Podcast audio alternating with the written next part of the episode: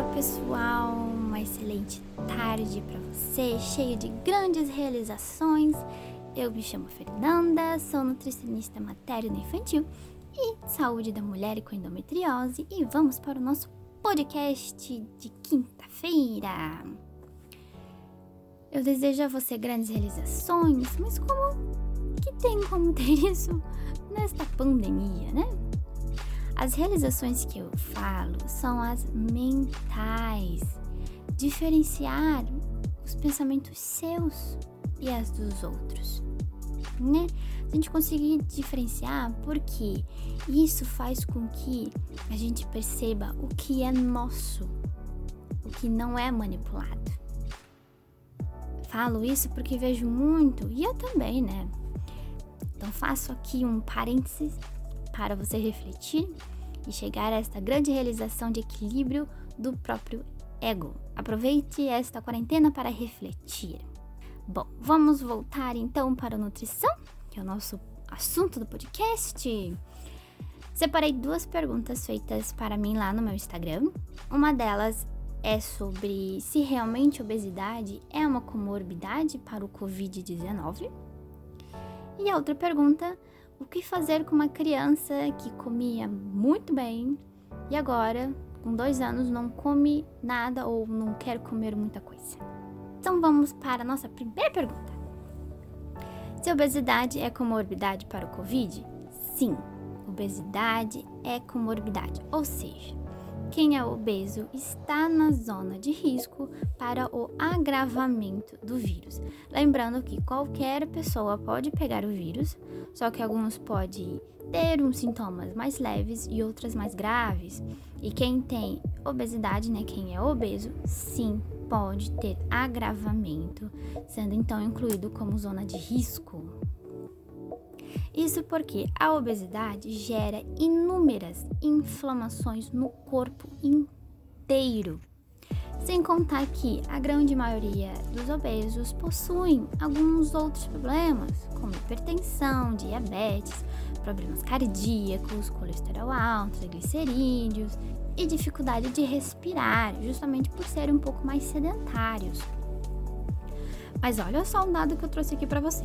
O Ministério da Saúde relata que cerca de 19,8%, 19,8% dos brasileiros são obesos e cerca de 55,7%, ou seja, mais da metade da população brasileira tem excesso de peso. Teve um crescimento então de 67,8% das pessoas obesas nos últimos 13 anos. Isso é muito preocupante. Não estou falando de fins estéticos, longe disso. Estou falando de saúde. Obesidade, então, leva a inúmeras doenças, né? Como acabei de falar anteriormente, como diabetes, hipertensão, as inflamações, mas a obesidade também altera os níveis psíquicos, os níveis humorais, com grandes chances de desenvolver ansiedade e depressão, se já não tem, né? Ah, mas eu sou obesa, não tenho nada disso, não tem problema nenhum. Que bom! Mais um incentivo ali para você fazer o que? Emagrecer. Vamos prevenir, já que você não tem? Previna. Não deixe com que ela surja para você ter que tratar ela depois. O tratamento muitas vezes é mais drástico do que se fosse prevenir. A prevenção de doenças é ter uma alimentação que a gente chama de saudável, uma alimentação equilibrada, nada de excessos. Quando você tiver um problema estabelecido, aí você tem que fazer muitas restrições alimentares, que muitas vezes a pessoa não consegue fazer, porque justamente está restringindo alimentos que antes comia. Vamos para os dados da pediatria, que também são bem alarmantes. Olha só, cerca de 12,9% das crianças brasileiras entre 5 a 9 anos são obesas. É da gente pegar ali um tempinho, refletir do que, que a gente está fazendo com nossos próprios filhos, com nossa sociedade. Isso é um reflexo de uma má ingestão de alimentos saudáveis, uma ingestão alta de alimentos ricos em gorduras, ricas em farinhas, em carboidratos, de açúcar. Mau incentivo dos pais, dos cuidadores. E é o que eu sempre digo para vocês, mamães, papais, incentivem a criança a comer bem. Mas não se esqueça, incentivar a criança a comer bem é fazer você também comer bem. Você é um espelho para a criança, então a criança vai comer o que você estiver comendo. Se você não come nada que faz bem e quer que a criança coma, ela não vai fazer, porque ela não vê sentido nisso. Então você precisa também comer bem. A família inteira precisa comer de forma mais saudável. Não está com medo de pegar o corona? Se cuide. Emagreça com saúde. Controle seu diabetes se tiver descompensado. Controle o diabetes da criança também, porque tem muitas crianças com diabetes. Controle a quantidade de alimento que você está comendo. Aproveite a quarentena, que está todo mundo em casa. Aproveite para fazer a conscientização da família inteira, a se acalmar, acalmar os pensamentos, que muitas vezes deixamos que esses pensamentos nos dominem e acabamos comendo a mais, o dobro, por apenas ansiedade ou não prestar atenção do nosso próprio estômago para ver o que realmente a gente está saciada ou não. Beleza? Vamos para a segunda pergunta. Essa segunda é uma das principais queixas que eu recebo.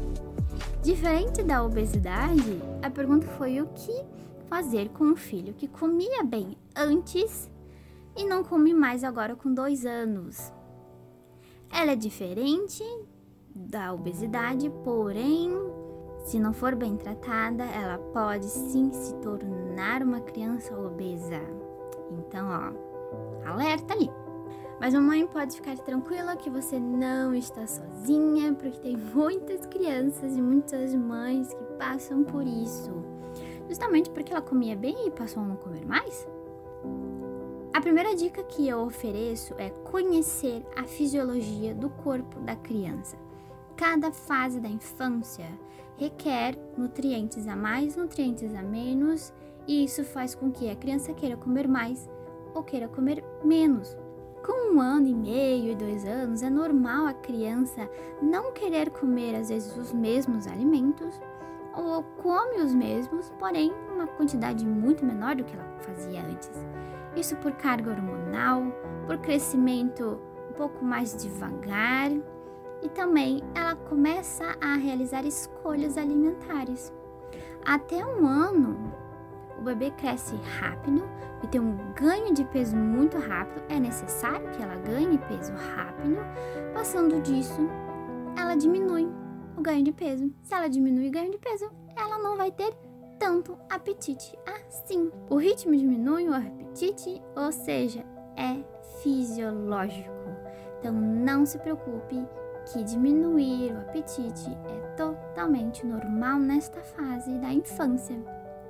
Além de que a criança, já com dois anos, três anos, ela quer interagir, né? Ela quer ver o que está acontecendo, ela quer conversar, ela quer contar. Às vezes ela quer pegar um brinquedinho e mostrar para a pessoa. Além de tudo isso, ela quer interação. Então faz com que ela coma menos ainda. Mas mesmo sendo fisiológico, tem que ser bem analisado, né, observado. Você colocou no prato um tanto de alimento, ela não comeu metade, mas você ficou ali com peninha. Ai, tadinho. Ai, ele vai ficar com fome, né? Ai, eu acho que eu vou dar assim umas duas bolachinhas pra ele, porque não vai fazer mais, só duas bolachinhas. Ai, que mal tem, danada. Aí tá, você deu as duas bolachinhas, ele comeu, obviamente que ele vai comer, porque é cheio de açúcar. Só que a criança já tá com apetite menor. E o que, que ele vai acontecer? Com aquelas duas bolachinhas, o estômago dele já deu uma dilatada. Ele já ficou satisfeito. Tu acha que daqui a um tempo ele vai querer a fruta ou o jantar, se for no horário do jantar? Não. Ele não vai querer comer, porque ele já está satisfeito. E aquilo lá vai ficar um bom tempo no estômago dele. Aí eu te pergunto, depois de você oferecer biscoitinho, porque ele não comeu bem, né, a comida salgada ou a fruta, ele não vai querer, não. Entendeu o que eu tô querendo dizer? Se ele parou de comer, tudo bem, é normal, você respira tenta não ficar apavorado porque ele não comeu tudo aquilo. Não force, tá? Não force, porque quanto mais forçar comida, mais rejeitar ele vai ser. Ah, mas e se ele diz Eca? Ai, Eca, não vou comer isso. Finge a egípcia. Ô oh, mãe, finge a egípcia. Deixa. Ah, eu, não, eu acho que eu nem escutei. Ah, ele falou Eca, nossa, eu nem reparei. Nossa, eu não vi nada. Deixa a comida ali na frente. Deixa ali. Ah, ele não quis comer? Tudo bem, ele não quis. Não force. Lembra, não force. Mas deixa ali. Se ele não comeu hoje, tudo bem. Se ele não comeu amanhã, tudo bem. Mas não tire e não faça cara de insatisfação. Deixa para lá. Ofereça diariamente os alimentos para que ele saiba que ele pode sim comer quando ele tiver a vontade, né? Tiver a fome, mas você não vai dar a bolachinha e nem salgadinho, nem refrigerante, nem chocolate como substituto. Porque ele se acostuma dessa forma, aí sim ele não vai querer comer nunca mais comida salgada ou fruta. Aos poucos ele vai assimilando e vai aceitando. Beleza? Podcast de hoje foi este. Tentem fazer essas dicas. Me falem se deu certo, se não deu certo. Quero saber. Quero muito saber o que, que aconteceu na casa de vocês.